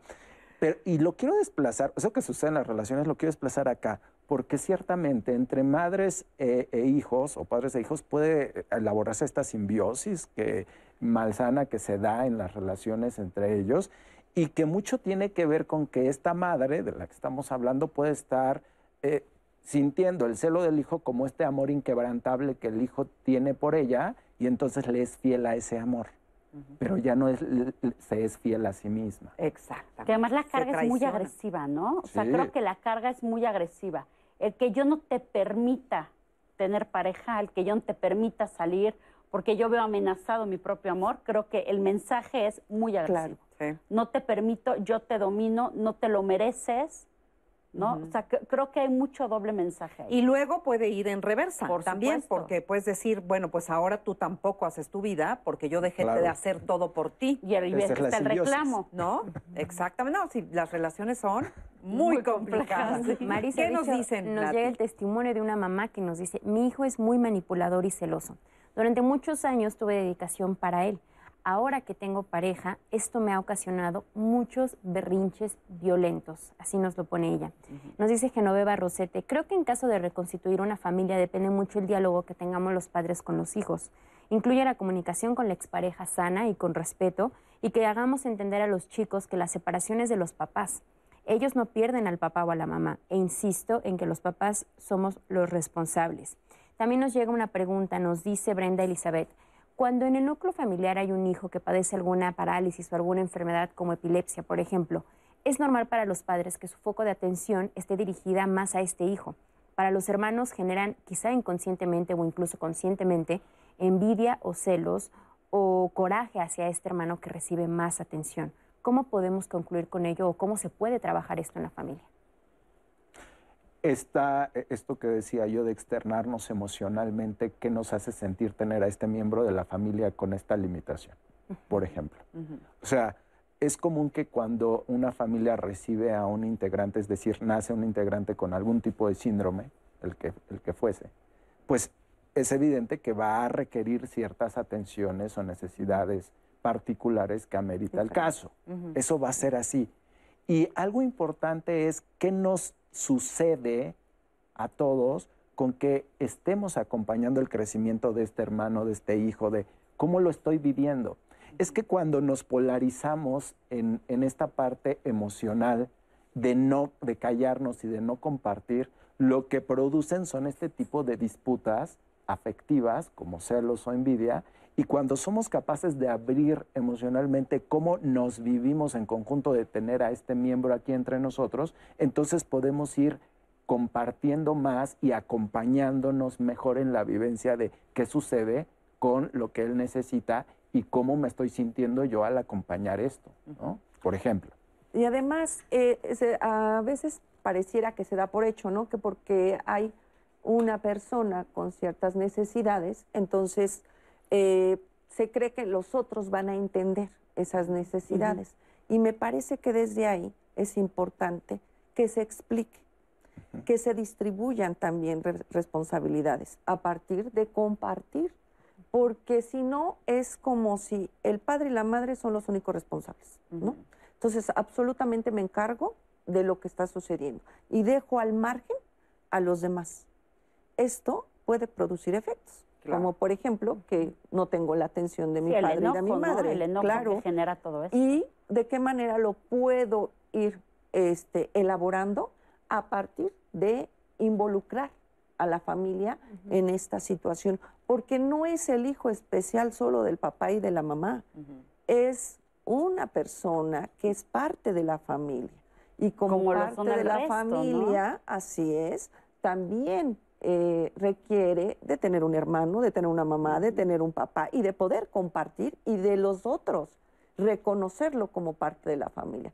Porque si solamente es una, una responsabilidad de uno, entonces los demás quedan al margen y lo pueden vivir de esa manera, aunque de manera complementaria cada quien lo va a elaborar de acuerdo a, la- a su subjetividad. Eso también es importante considerarlo. Entonces, en familias se vive el celo, la envidia, el apego, el apego que a veces es sano, pero a veces es, es un apego patológico el que se tiene. Este, se aprende también y se vive eh, la parte de reconocer, eh, digamos, lo que es la equidad, la justicia, este, todas estas cosas, porque si se fijan todo lo que hemos hablado ahorita, tiene que ver con eso. O sea, no se puede en un elemento como la familia, en, en un núcleo como la familia, pretender que no haya, este, que todo sea parejito, que todo sea lineal, es decir, Así ¿no? es. Porque cada, ca- están las necesidades de cada miembro de la familia que son distintas, ¿no? Así E- Eso se explicaba muy bien, por ejemplo, cuando hemos hablado del término de equidad.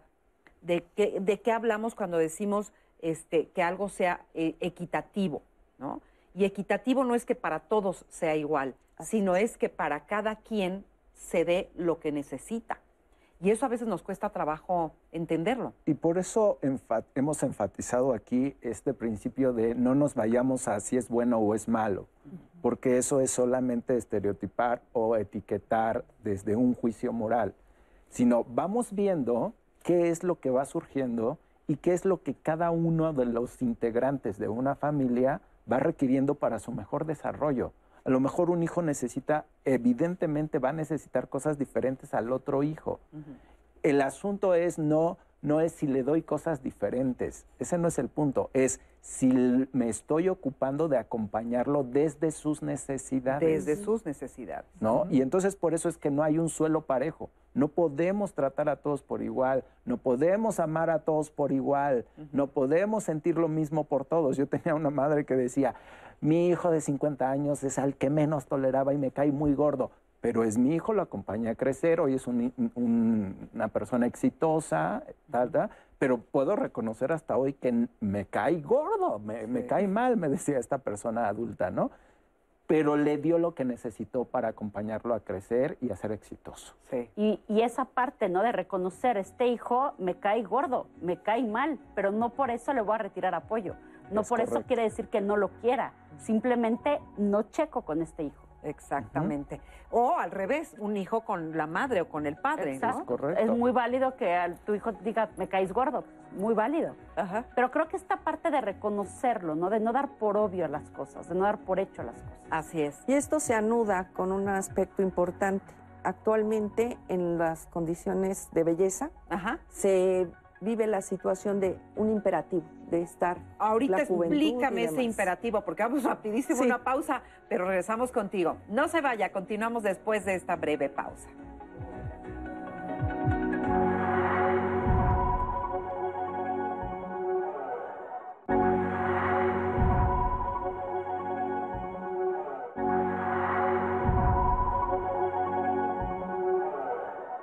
Los celos es miedo a perder algo que tengo. Y envidia es querer tener algo que no tengo. Es correcto. La envidia tiene que ver con esas cosas que vemos en el otro, en realidad que de pronto nosotros no detectamos en, nuestra persona. Al verlo en el otro, quisiéramos tenerlo también. Eso no es malo, es, es parte de nuestra naturaleza humana poder estar viendo a nuestro alrededor, estar percibiendo. A todos nos puede suceder y nos sucede. Está ahí. El punto es en qué grado lo experimentamos. Esto va a depender de las primeras relaciones, desde la infancia, con esa relación con la madre. Esa relación con la madre me parece que es fundamental para la elaboración y la resignificación de la envidia en la actualización con las relaciones que establecemos ya de adultos, que más allá de lo bueno o lo malo, es algo que se siente, se vive como seres humanos. Los celos es este miedo a la pérdida de algo. ¿Qué quiere decir resignificar las relaciones? Las reelaboras para darles un lugar distinto. A través de la palabra puedas ir comprendiendo lo que te sucede y de esa manera comprender al otro. ¿Qué es lo que crea la rivalidad fraterna? Yo siempre digo que es los padres. O sea, el ejercicio de la paternidad en, los hijos es lo que hace que surja la rivalidad fraterna. No hay padre o madre que se levante, ¿no? Por la mañana y a ver ahora cómo voy a fomentar la competencia en mis hijos. Eso no pasa, es algo inconsciente. Los padres no siempre tienen las herramientas y de acuerdo a las herramientas que tienen, hacen la mejor chamba que pueden. Es un vínculo el que se establece entre el padre y el hijo. Y dependiendo de ese vínculo, también se van a establecer los lazos sociales que después ese hijo va a establecer en su entorno. Es importante también este, recuperar, es que generan sufrimiento. Es decir, el envidioso o el celoso no le está pasando muy bien, genera eh, sufrimiento.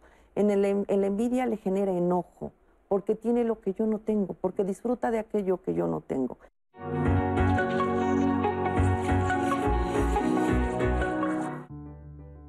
Través de los cuentos se transmiten conocimientos, costumbres, la cultura, pero sobre todo valores y educación emocional. Son un excelente recurso para explicar las emociones en un lenguaje sencillo que los niños y las niñas entienden.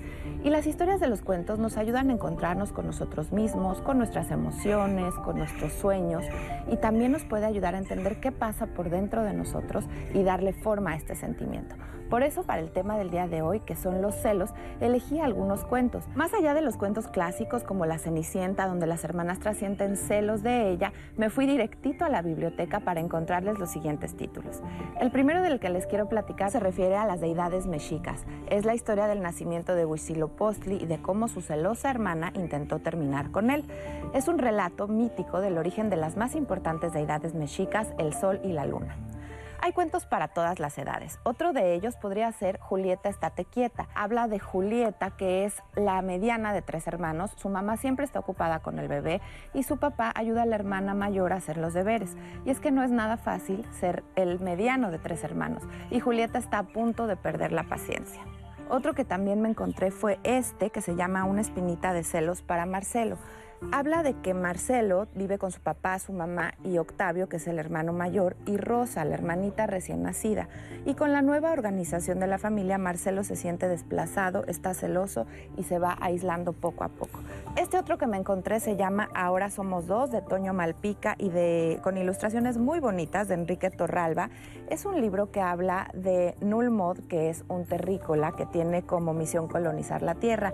Pero lo malo es que de ayudante le mandaron a un bebé que solamente sabe llorar, comer y dormir. Este niño marciano va a tener que compartir su tiempo, su casa y hasta sus papás con, eh, con él y con la llegada de esta persona intrusa, pues el, personaje que es entrañable empieza a tener algunas dudas y comportamientos diferentes. Después de leer el cuento podemos hablar con los niños, ayudarles a razonar sobre este, preguntarles cómo se sienten con los personajes, si se identificaron con alguno, ponerse en lugar de los personajes o preguntarles si han vivido una situación parecida y qué harían para resolverla. Qué interesante y cómo a veces con, fomentando la lectura en los niños, leyéndoles estos cuentos, uno puede hacer que vayan entendiendo el concepto de, eh, pues de esta seguridad en donde sabes que no pierdes el amor de tus padres, ¿no? Que eso sería importante aprenderlo desde niños, pero bueno, saberlo toda la vida, porque al principio de este programa ustedes decían que eh, una persona que se siente bien consigo misma, que se siente, eh, pues que se quiere a sí misma, que se acepta, no vive con tanta intensidad estas, estas cosas de la angustia que produce la, separación, los celos y la envidia. ¿no? Sí, este asunto de la competencia, por ejemplo, es, eh, fíjate, en nuestra sociedad ha generado una característica muy deseable de la competencia y de ser competitivo, etcétera, etcétera. O sea, no dudo que haya ahí algo importante de recuperar, pero muy al respecto de nuestro tema se habrá de decir que eh, la, estima, la estimada, es lo que hace que siempre nosotros estemos queriendo como sobresaltar al otro, ¿no? En esta competencia, ¿no? Por ahí hablaban justamente de este ejemplo entre mamá e hija, que es una competencia en la que se vuelve eterna y que es porque yo me estoy sintiendo como insuficiente frente a ti, y entonces pareciera que no soy capaz y entro en esta dinámica. Eh, eso, eso vino a colación porque hablábamos de estas madres que a veces compiten con las hijas, que yo conocí un caso de una mujer que todo el tiempo quería estar delgada como la hija, haciendo ejercicio como la hija, vestirse como la hija, lo cual era un poco ya hasta ridículo. Fuera de lugar. Fuera de lugar. Esto se anuda con la subjetividad de la época, porque en estos mandatos de belleza, de estética, que casi, casi vas este, creciendo, vas envejeciendo y es algo malo. Entonces también eso se anuda. Y de ahí que al ver a la hija que se está desarrollando, que está creciendo, que eh, tiene belleza, pues puede producirse envidia. Oye, ahorita estaba pensando, justo ahorita que lo estamos diciendo, el ejemplo más clásico está en el cuento, por ejemplo, de Blancanieves. Ah, ¿no? total. Que, Sí. en- eh, pues que le Sí. pusieron a madrastra para que no fuera tan impactante para los niños, pero realmente era la madre. Era la madre que quería matar a la hija porque la hija era Por la mucho belleza. más guapa. Creciste y te volviste más bella más que yo. bella que yo, ¿no? Entonces, este, de ahí viene lo de espejito, espejito. Entonces, imagínense qué fuertes son las relaciones así. y lo pensaba también, perdón, Sí. entre suera, suegra, Suegra. y nuera, Sí. ¿no? Yo me acuerdo, tenía un caso de, en que este caso era la nuera, de 25 años, ¿no? Contra la suegra de 50 y tantos. Me decía, "Ale, es que me compro unos jeans sí pegaditos, la ombliguera, y mi suegra se lo pone, ¿no? O sea, justo fuera de lugar totalmente, ¿no? Sí. ¿Con quién quieres competir? Sí. No, ¿Hasta digo, me río, pero alcance? me río, pero es realmente Es triste, real, es, sí, es- es- sí. es muy duro. Y sin embargo, es parte de vivirse y de sentirse. Y creo que ahí también hay que dimensionar. Sí está quien siente la envidia por el otro o la otra, y entonces ese siente enojo por eso que tiene, que es la belleza. Desde ahí entonces, a partir de que se le da lugar, darle la palabra para no actuarlo. Porque si solo lo actúas, no alcanzas, no alcanzas a elaborarlo. De ahí esta posibilidad de darle lugar a esa palabra, de lo que te está sucedi- sucediendo, cómo te estás sintiendo. Lo es que es muy frente a la doloroso. belleza Y la identidad, Claro, que estamos esto que hablando de hablas, identidad. esto que hablas, el dolor, el sufrimiento que te genera, que tú estás envejeciendo y la otra está creciendo, se está desarrollando. Entonces, esto es un, un enfrentamiento y también es una afrenta narcisista. Sí. Te lleva Sí. a cuestionar y además, ¿qué hice mal? Pero además como si los demás no, no fueran a envejecer, Así ¿no? es. Cuando pues todos, todos vamos a envejecer. Con esta Eh, pauta de la palabra de la, que, de la que hablas, me das la oportunidad también de entrar a este, a este em, am, ejemplo que nos daba de eh, entre hermanas, ¿no? Sí. De la disputa entre hermanas que se da. Y a veces hablábamos mucho aquí de que se da entre niños, pero ¿qué pasa cuando va trascendiendo y sigue trascendiendo y ya son dos mujeres adultas que siguen sintiendo esta envidia, este celo o esta competencia, ¿no? Eh, y entonces aquí, y, y hablaba específicamente del testimonio, preguntaba, ¿todavía podemos hacer algo con eso? Y yo, y yo les digo sí, o sea, sí pueden hacer algo con eso en el momento en el que quiten de en medio de su relación a los padres. Es decir, en algún momento eso se generó a partir de una referencia que fueron los padres. Hoy ya son dos mujeres adultas, hoy ya son dos mujeres que pueden hacerse responsable de lo que está pasando en sus vidas, de lo que están experimentando y de cómo van a elaborar esta nueva relación con su hermana. Entonces, en el momento en el que hoy, en el presente, puedan saberse capaces, ¿no?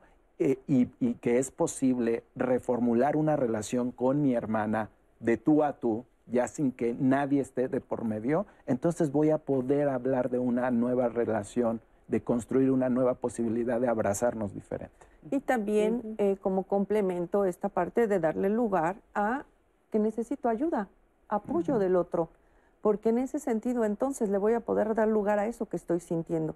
Y hay un elemento también importante eh, como diferenciador de entre los celos y aquellos celos ya eh, intensificados, celos más este, patológicos, y me parece algo que es importante mencionar sobre eh, en la actualidad.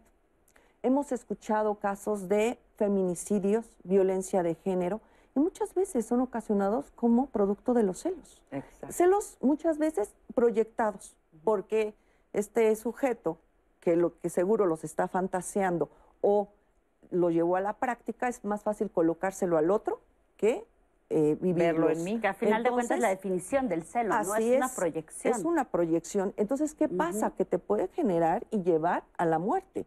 Ahí es muy importante las señales. ¿no? Me revisa el celular, me controla cómo me visto, me controla los amigos, me controla a dónde voy.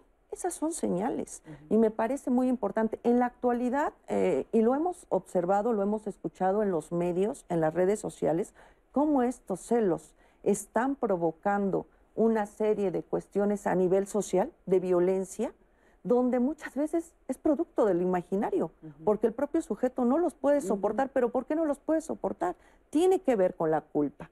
Entonces, una cultura que determina lo que es malo y es bueno y se va a los extremos entre blanco y negro, no permite la expresión de estas emociones, la expresión de estos afectos y te puede llevar al colapso. Así y es. es parte de lo que estamos viviendo. Quiero que me expliquen eh, a qué se refieren cuando hablan de, de proyectar. ¿Qué es proyectar? Es colocar en el otro algo que es mío. Ajá. En Sí. ese caso de los celos, ¿qué es lo que se proyecta? justamente esta parte, ¿no? Cuando se caen estos celos delirantes, ¿no? Entonces yo lo proyecto en ti. Yo estoy en parte de mi delirio, ¿no? De mi persecución. Tú me estás engañando, tú me estás viendo la cara, ¿no? Entonces est- esto que yo estoy sintiendo, esta inseguridad, la estoy colocando en el otro. Ya, ok. Entonces culpo al otro. Ajá. O lo estoy fantaseando. ¿no? O también me De- causa la parte una- delirante. parte del deseo, lo estoy La fantaseando, pero además puede ser que también ya lo llevé a la práctica. Pero como no lo quiero aceptar, entonces Te lo pongo a ti, te lo, lo pongo pongo a ti. Es más fácil ponértelo a ti que aceptar que fui infiel, que aceptar que te engañe. Sí. Ay, qué duro. Sí. ¿Qué nos están diciendo, Nati? Y continuando con el tema de los hermanos, hay papás que nos han escrito para pedir una opinión. Uno de mis adolescentes siento que siente celos o envidia o enojo con su hermano mayor. Siento que disfruta cuando lo molesta o cuando lo acusa. Ya estoy revisando de dónde viene eso y ya sé que estoy haciendo mal. También en otro testimonio, tengo dos hijas de 18 y 15 años. Desde que nació la menor, la más grande nunca la quiso, porque dice que le quitó el- mi amor y desde siempre está peleando con su hermana. Por más que hago, no he podido hacer que mi hija quiera a su hermana. ¿Qué pueden hacer estos papás? ¿Qué pueden hacer? Oye, primero que el primer testimonio nos complemente de qué se dio cuenta y qué está haciendo, porque dice el papá, ya me di Ya me di cuenta y ya Sí. estoy ¿Qué? haciendo, ¿qué, no? Entonces, sería muy enriquecedor que nos lo compartiera, pero sobre todo decirle que qué bueno, este es un buen ejemplo de un papá que se revisa, de ser, que se revisa en su función de papá, que se funciona en cuál es la labor que está haciendo con sus hijos o sus hijas y que se está dando a la tarea de ser el, el mejor papá que pueda ser él, ¿no? ¿no? No en comparación con otros, él mismo, ¿no? Eso es importante. Y con respecto al testimonio segundo, es, bueno, eh, pasa que eh, yo decía hace un momento, los celos trascienden, trascienden y puedo llegar a la adultez. Por ahí, por ahí decías alguien de una niña de 15 años, una de 18, y la de 18 llegó a desfalcarle el, eh, eh, el- el lugar de hermana privilegiada o por ser primogénita, como decías tú, ¿no? Entonces es poder eh, mediar eh, como papás en esa relación no tiene que ver con meterte a, a elaborar tu relación. Ojo, si quiero dejarlo, no es que como papá me meta en medio de tu relación para elaborar tu relación con tu hermana o tu hermano, es, es poder tener un lugar muy claro de cómo acompaño a cada quien desde sus necesidades que decíamos hace rato, porque así los fortalezco y ellos se van a poder hacer cargo de su relación. Se, debe- se deben de hablar estos temas, o sea, en familia, pero, Sí. pero cómo se hablan y además en diferentes etapas me imagino que es diferente. No es lo mismo hablarle de celos y envidia a un niño chico que a un preadolescente, que a un adolescente. Así ¿no? es.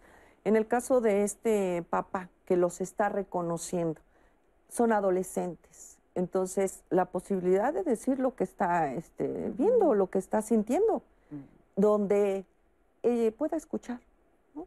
Igual y él lo está viendo de esa manera, igual y le dicen algo diferente, no lo sé, pero ya el solo paso de abrir ese, ese diálogo con respecto a lo que está pasando, me parece que es un, es un paso. Que no sabemos si va a tener efectos determinantes, ¿no? Porque de pronto se quieren soluciones mágicas.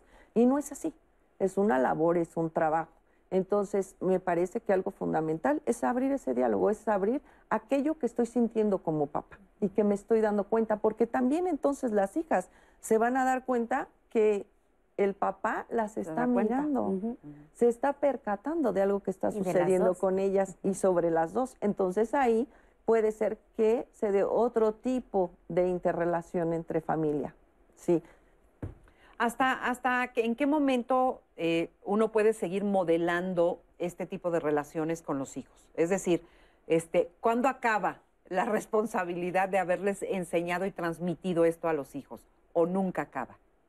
No, me parece que más que acabar es ese encuentro con el otro, ese encuentro permanente que hace y que permite esa posibilidad de hacer lazo. Eh, se piensa que ya, ¿no? Ya son grandes, ya este, ahí acabó la labor, o quizá no, o quizá debe de continuar, pero es un cambio de perspectiva. Desde que me ubico en ese encuentro con el otro y lo reconozco, y empiezo a establecer ese lazo ese lazo que me va a permitir construir un tipo de relación. Porque entonces, si hablamos de tiempos, de momentos, recordemos los tiempos del inconsciente, son distintos, son Fíjate, atemporales. Yo, yo lo, ve- lo estoy viendo ahora que te escucho, ¿no? Como un continuo. Así No es. creo que es esta parte que como seres humanos tenemos afortunadamente la capacidad de introyectar, ¿no? Lo que los padres hicieron su labor y llevarlo afuera para generar nuevos vínculos, para generar nuevos lazos, justamente como mencionaban, pero en este continuo. ¿No? Entonces yo creo que cuando acaban, cuando morimos. Exactamente. ¿no? O sea, creo que Así se acaban es. con la muerte. ¿Y qué le dirían a una a, a todas las personas que nos están viendo hoy y que a lo mejor se han identificado y se han dado cuenta pues que sí rayan en el exceso de los celos, en la envidia, o sea, ¿qué se hace? Aparte de buscar una terapia, aparte de buscar Creo ayuda, que es el reconocerlo, ¿no? Marisa? reconocerlo. Reconocerlo. Sería importante que hoy quizá a través de este programa pudieran reconocer, nos reconociéramos en esto. Exacto. Desde esta parte humana con la que empezamos el programa, diciendo, esta es una condición humana. Entonces, no empezar a decir que estoy mal y que, ¿no? Es, a ver, empiezo a reconocer una cuestión humana que me sucede, que estoy experimentando, y entonces empezar a revisar cómo la estoy viviendo y qué tanto me puede atorar en la vida para empezar a graduarla, ¿no? Porque todo, todo que rebase un exceso o un límite ya nos, ya nos fastidia la vida. Sí. Y Todo, además, si hay por algo bueno que, que sea incluso. Si hay algo que afecta a las relaciones y que las acaba, es justamente estas dos palabritas, celos y envidia. Exacto. ¿no? Entonces, poder revisar cómo los estoy viviendo y si me, fa- si me están eh, favoreciendo una relación medianamente saludable o si ya me están exacerbando en, una, en un conflicto en mis relaciones o incluso dentro de mí mismo en esta estima que se va deteriorando por este exacerbo de envidia o de egoísmo, etcétera. Que además se permea, porque ahorita estuvimos hablando de las relaciones de familia, de las relaciones de pareja, pero esto permea en el trabajo, en las relaciones laborales, en, Claro. en tus relaciones sociales, en las amistades también, ¿no? Así es, ahí se van desplazando. Y me parece importante que a partir de darle lugar a lo que sientes, de hablarlo, de expresarlo, para no actuarlo. Entonces eso te va a permitir llegar a acuerdos, llegar a ese reconocimiento y además bajar la culpa, porque en, este, en esta dinámica, en este contexto donde todo es bueno y malo y los buenos son los que este, deben de predominar en el mundo y los malos son los que hacen cosas eh, terribles, me parece que deja de lado aquello que se siente. A los que estamos en vive, medio, que somos eh, buenos y que- malos. que se- y que lo bueno y lo malo ahí está mezclado y que Claro. son matices, que son matices que dominan y que están presentes en cada proceso que se lleva a cabo por los humanos. Entonces, hablar, darle lugar para no actuarlo, porque entonces ahí, si ya lo estás actuando, también reconocer que necesito ayuda. Y por último, algo para cerrar. Yo diría esta parte justamente del reconocimiento, ¿no? Y de validar lo que uno está sintiendo y lo que el otro está sintiendo. Generalmente nulificamos la emoción, ¿no? Mamá es que me siento celoso, papá es que me da envidia, ¿no? Tal vez no lo dicen con esas palabras. No, eso está mal, no lo sientes, no es eso lo que sientes, es real. Lo que la persona está sintiendo es real. Hay que validarlo y creo que el hablarlo es una oportunidad al cambio, ¿no? Y a ver qué está pasando, ¿no? A trabajar uno mismo y con la familia. Ok. Y agradecer, Nati, muchas llamadas, muchos comentarios. Así es, Marisa, a quienes nos siguieron en YouTube, a Adelina Castillo, a Gerardo Orán, Ana Sabana, Antonio Escobar, Mario Alberto Huerta, Adelaida Menchaca, Lucía Bernal, Nori Morales, Lole de- Le- Ledesma y en YouTube también muchas gracias a quienes nos acompañaron, a Virginia Sixtos, a Yolanda Juárez, a Eria P y a Virginia Castellanos. Un abrazo y también gracias por participar en las encuestas de Twitter. Las vamos a tener porque nos dan una idea de lo que están ustedes también sintiendo al otro lado de la pantalla y como siempre eso hace que formen parte de nuestra conversación, Marisa. Así es, muchísimas gracias Nati, muchas gracias a todos ustedes, gracias por habernos visto. Eh, recuerden que pues tenemos una cita con ustedes todos los días en punto de las 9.30 de la mañana en Diálogos en Confianza. Por hoy es todo, muchísimas gracias por haber estado con nosotros. A nombre de todo el equipo, yo soy Marisa Escribano y les doy las gracias. Hasta la próxima, que les vaya muy bien, bonito día.